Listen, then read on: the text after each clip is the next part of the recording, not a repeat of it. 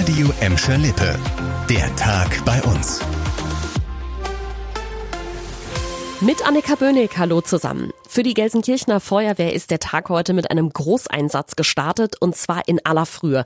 Auf einem Hof in Resse standen nachts so gegen zwei Uhr 500 gestapelte Strohballen in Flammen und die Löscharbeiten haben sich ziemlich schwierig gestaltet.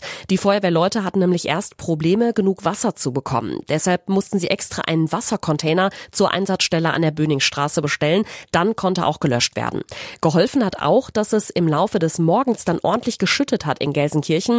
Dadurch wurden auch die letzten Glutnester ausgemacht. Autofahrer in Resse mussten durch den Strohballenbrand heute für längere Zeit Umleitungen in Kauf nehmen. Wegen des Großeinsatzes war die Böningstraße bis zum Nachmittag gesperrt. So gegen 15 Uhr konnten Feuerwehr und Polizei dann alles wieder freigeben. Brennende Strohballen gab es übrigens schon häufiger bei uns in der letzten Zeit, zum Beispiel mehrere Fälle rund um Kirchhellen Ende April. Und jetzt zum Pechvogel des Tages. Das dürfte die Kanalbrücke auf der Grotusstraße in Gelsenkirchen sein. In der Nacht ist schon wieder ein Schiff gegen die Brücke geknallt, besser gesagt gegen das Baugerüst, das da im Moment steht. Die kaputte Brücke wird nämlich gerade repariert und sollte eigentlich auch in den nächsten Tagen fertig sein.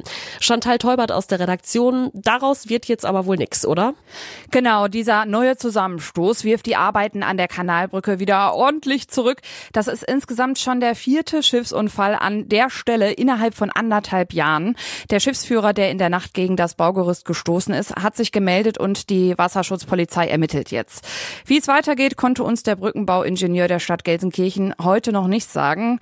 Ja, fest steht auf jeden Fall, die Freigabe der gesperrten Spuren auf der Grotusstraße wird sich ordentlich verzögern. Erstmal muss das Baugerüst wieder aufgebaut werden, um zu verhindern, dass runterfallende Teile andere Schiffe beschädigen.